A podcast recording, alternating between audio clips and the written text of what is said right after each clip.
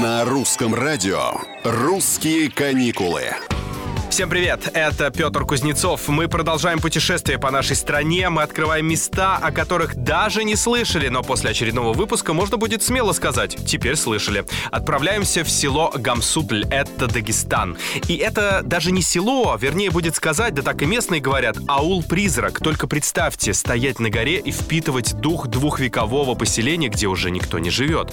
Про расположенный на высоте полторы тысячи метров Гамсутль ходит множество легенд, но предупреждаю, Напоминаю, это уже не легенда. Автомобильной дороги в аул уже давно нет. Последний километр или чуть меньше надо будет подниматься пешком. Когда-то давным-давно здесь жили аварцы, а за время существования села три религии уступили место друг другу – зороастризм, христианство и мусульманство. Сейчас Гамсутль можно назвать музеем под открытым небом. Здесь уникально все. Местоположение на гребне горы, окружающая природа с целебными родниками и отвесными скалами, ну и, конечно, историческая прошлое и архитектура домов.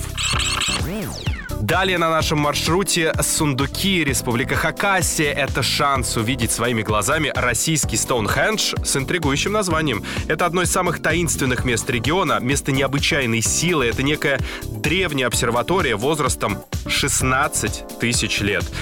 Это такой комплекс, сочетающий могильники, наскальные рисунки и специальные сооружения. Там есть несколько наблюдательных площадок, которые помогали древним астрономам. Есть два варианта солнечных часов, календарь, жизнеописание великого воина, отражающие мифологию древних, а также множество объектов и артефактов до сих пор непонятного назначения. Из столицы Хакасии до памятника можно добраться на машине. Проехать придется 200 километров. На сегодня все. Оставайтесь с нами. Это «Русские каникулы». Мы путешествуем путешествуем по нашей стране.